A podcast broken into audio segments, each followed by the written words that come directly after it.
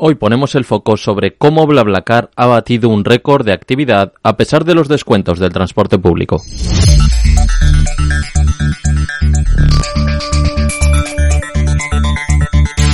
La plataforma de viajes compartidos con origen en Francia ha aumentado su actividad en 2023 un 7% con respecto al año anterior y ha batido un nuevo récord desde que se lanzara en el lejano 2006.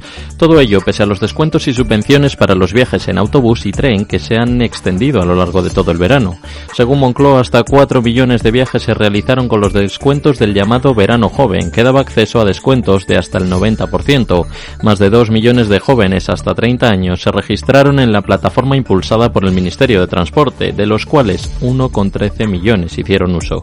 Sin embargo, el me voy en bla se ha pronunciado más que nunca gracias a, según Floren Vanguard, director de operaciones de la compañía en España y Portugal, dos grandes razones. En primer lugar, a la mejora de conexiones en pequeñas localidades. BlaBlaCar en España llega al 86% de todos los municipios que hay en, la península y es la gran ventaja del coche en general y del coche compartido, ¿no? Esta, capilaridad, ese, ese poder de, llegar a cualquier municipio, por pequeño y aislado que esté, que siempre tiene una carretera cerca con coches que pasan todos los días y que pueden establecer conexiones directas con, con esos pueblos. ¿no?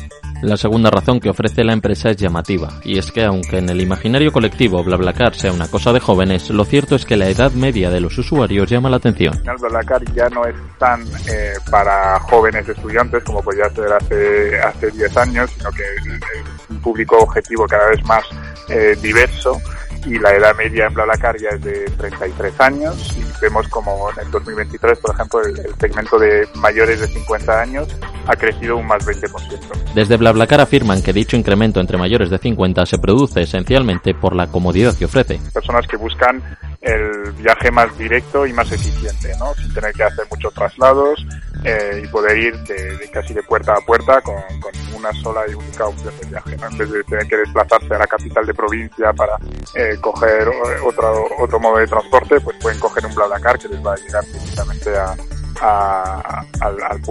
Sin embargo, se puede pensar también en una consecuencia más de la pérdida de poder adquisitivo derivada de los meses de altos precios que atravesamos desde finales de 2021. En cualquier caso, la compañía se enfrenta de nuevo a los descuentos de precios en el transporte público en 2024.